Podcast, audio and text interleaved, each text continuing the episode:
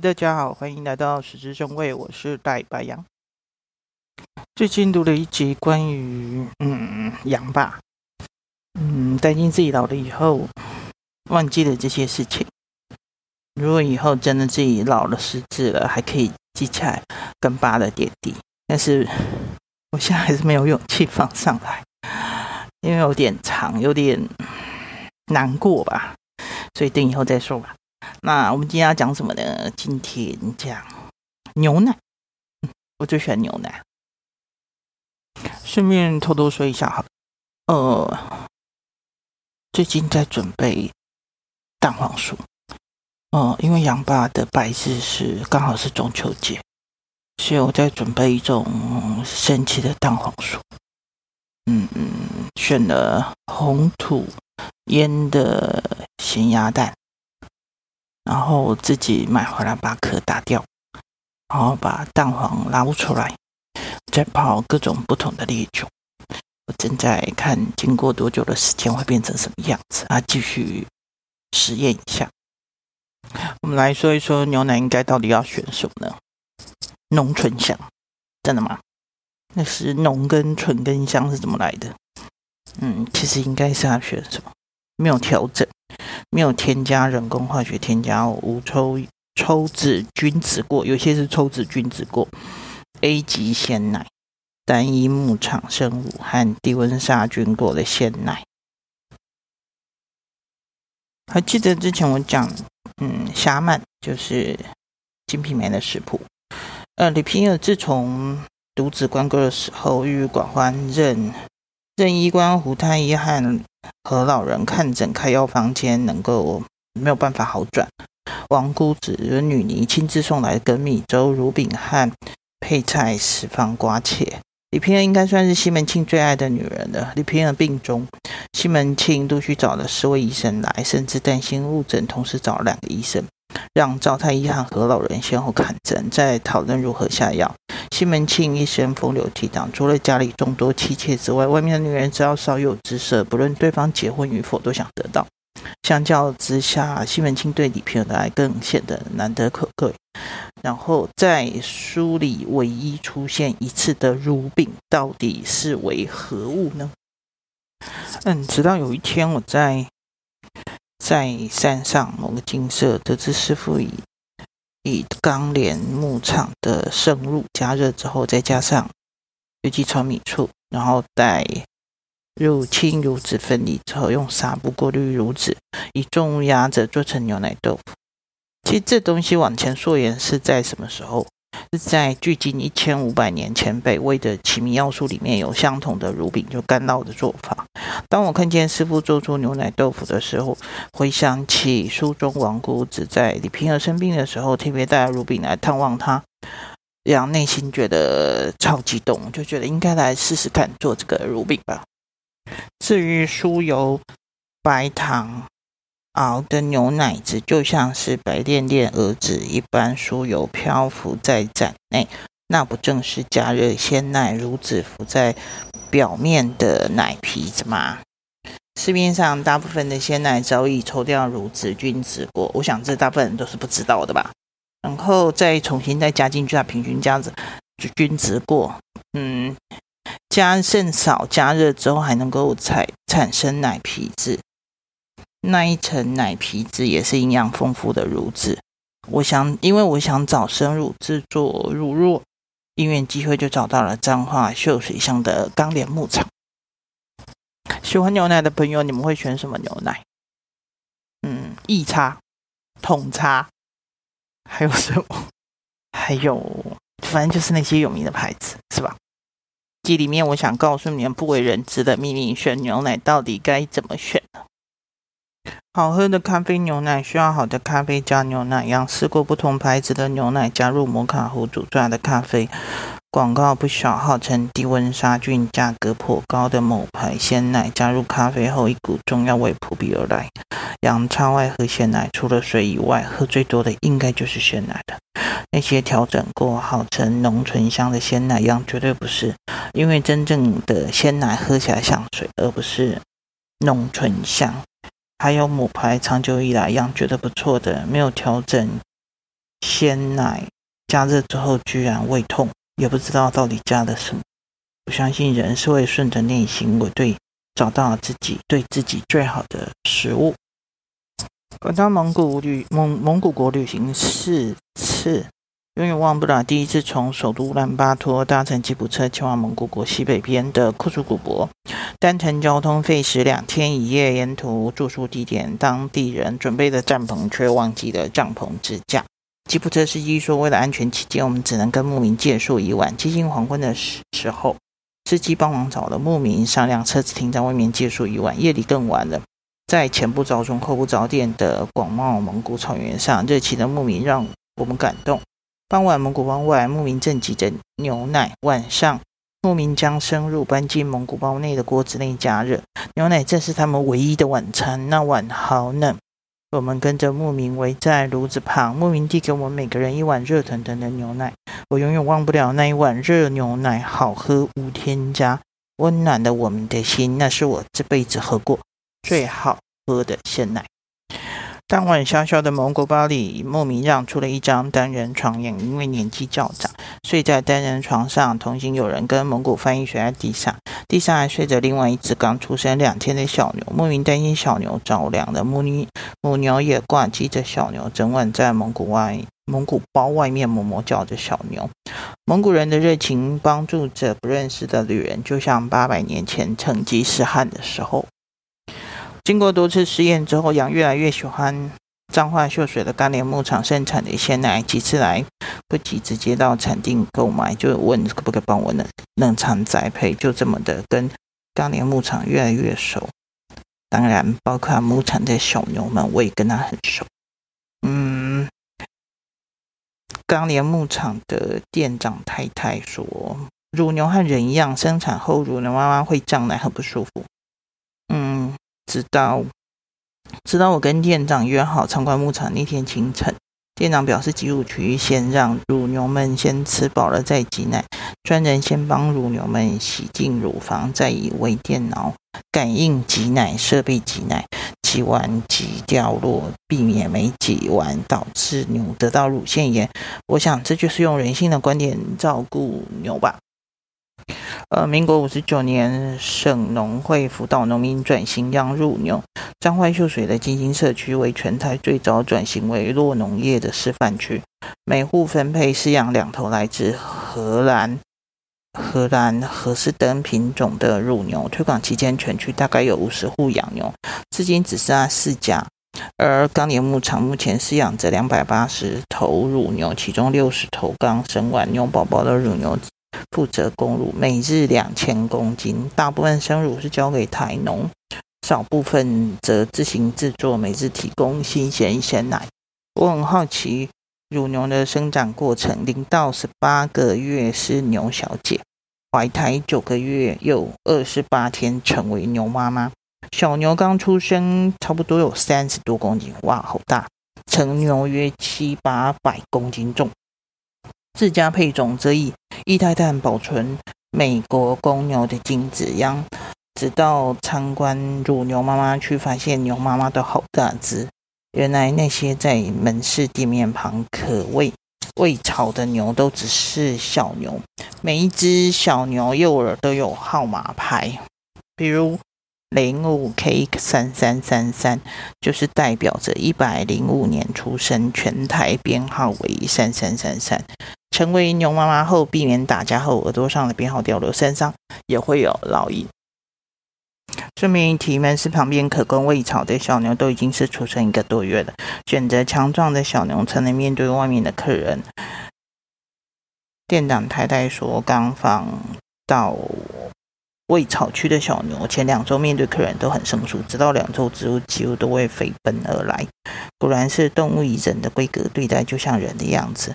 我每次到牧场旁边，在栅栏旁边大喊“牛牛牛牛”，通冲过来，热情地舔着羊蹄，羊总是沾满牛唾液的羊蹄在吃手机门，是不好意思接下洗手台。为了让自家乳牛能够吃到最新鲜的牧草，钢连自家栽种国产除料盘古拉草，另外配合 TMR，就是完全混合日粮。尼罗草、狼尾草和青稞玉米饲料也是乳牛的主食。牛妈妈刚生完第一周，黄色初乳给牛宝宝喝。在亚热带地区，乳牛一生大约怀胎三到五胎。羊参观牧场时，正是乳牛们吃早餐的时间。栅栏外放牧着成堆的新鲜牧草。每只牛的个性不一样，吃草的样子不一样。有些会吃前面，再把旁边的吃掉；有些先吃外围，再把中间的吃掉。还有调皮捣蛋的乳牛，咬着牧草往用力往上一甩，瞬间头上散布着牧草，实在是太好笑。他口中接住掉落少数的牧草，慢条斯理地咀嚼着。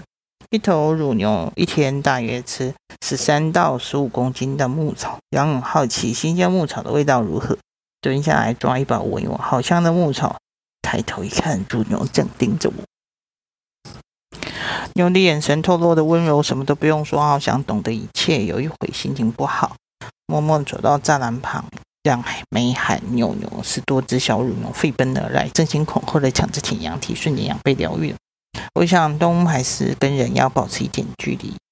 嗯，之前之前厂长说，之前厂长说，就是他们在接生的时候，其实还还是蛮危险的，因为有时候会有他们有工作上的风险啊，就是乳牛发情的时候，呃。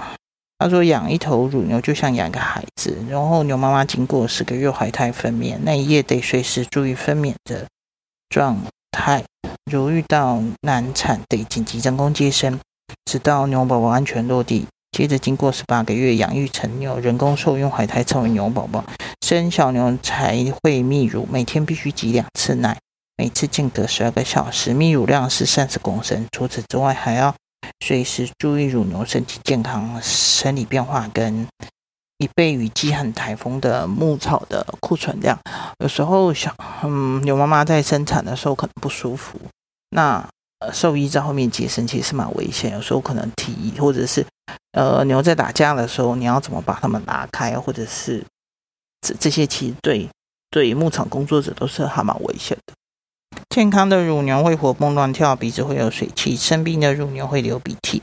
食欲不好，如果患乳腺炎，挤出来的奶就像豆花，得吃药注射软膏。睡觉时睡在像斜坡的高床软垫上，让乳牛容易趴着。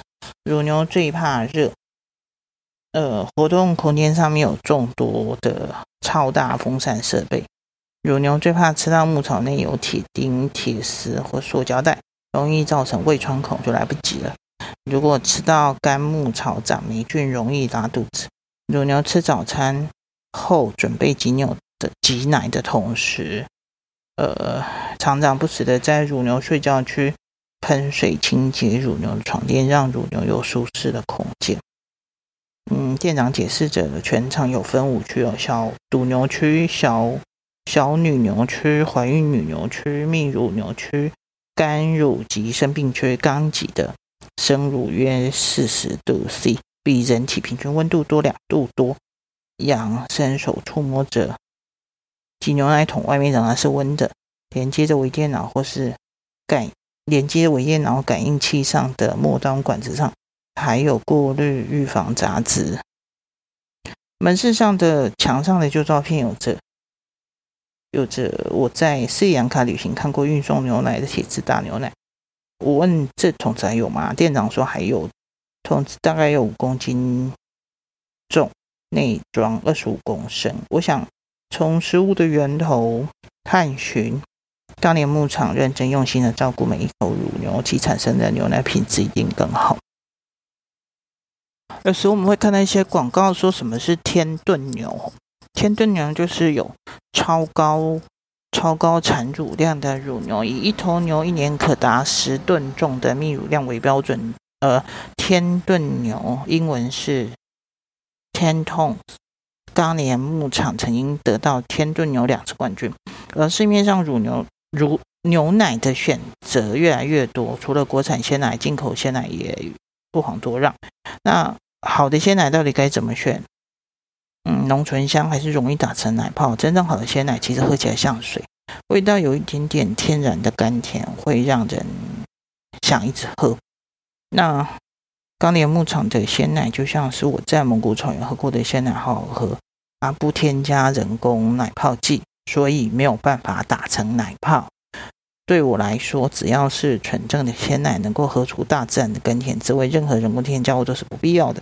挤鲜奶加上双比菲尔菌以及优格机做成优格，就像是蒙古吃过最好吃的天然优格。当年牧场真的不大，但是其自制鲜奶至今仍坚持无调整、无添加。无添加指的是什么？不添加任何香精、香料、鹿角胶等。鹿角胶就是那个会浓稠的那种东西。无菌渍过，品质稳定 A 级，不需抽掉乳脂，表面会有一层厚厚的乳脂。低温杀菌，保存更多的营养。单一牧场不收购别家的生乳，只用这自家的牧场，无添加消泡剂。消泡剂是什么？之前豆浆不是都会加消泡剂，就是它它出来的时候不是有泡泡把它消泡，事实上是没有必要消除那些东西。无添加奶泡剂，为什么要奶泡剂？打奶泡的时候打得起来。无添加浓醇香的香料，而且鲜奶有分等级，钢连总是得到品质 A，而且排名第一名。品质评比内容是体细胞数、生菌数和乳脂肪率。而钢连牧场的厂长也是兽医科毕业。我们总是相信广告，但鲜奶到底来自哪里？饲养乳牛的过程，乳牛吃了哪些食物？生乳杀菌过程是否添加不该加的东西？其实这才是我们更应该关心的。我想声明一下，我没有收任何的广告费用，然后所有的这些小农都是我多年查证。确定他们真的会这么做，才会继续推广他们。如果我没有继续讲的，就是嗯点点点，OK 好，这样大家懂我的意思吗？以前我曾经上过，很多年前出书的时候上过一个广播节目，News 酒吧吧。那时候他说，就是中间休息时间，主持人跟我说，如果我们说好书推荐，就是真的好书；如果说新书推荐，嗯，就是就是那个。这样懂了吧？我自己就笑了。那市面上我们喝到的鲜奶都是 A 级鲜奶吗？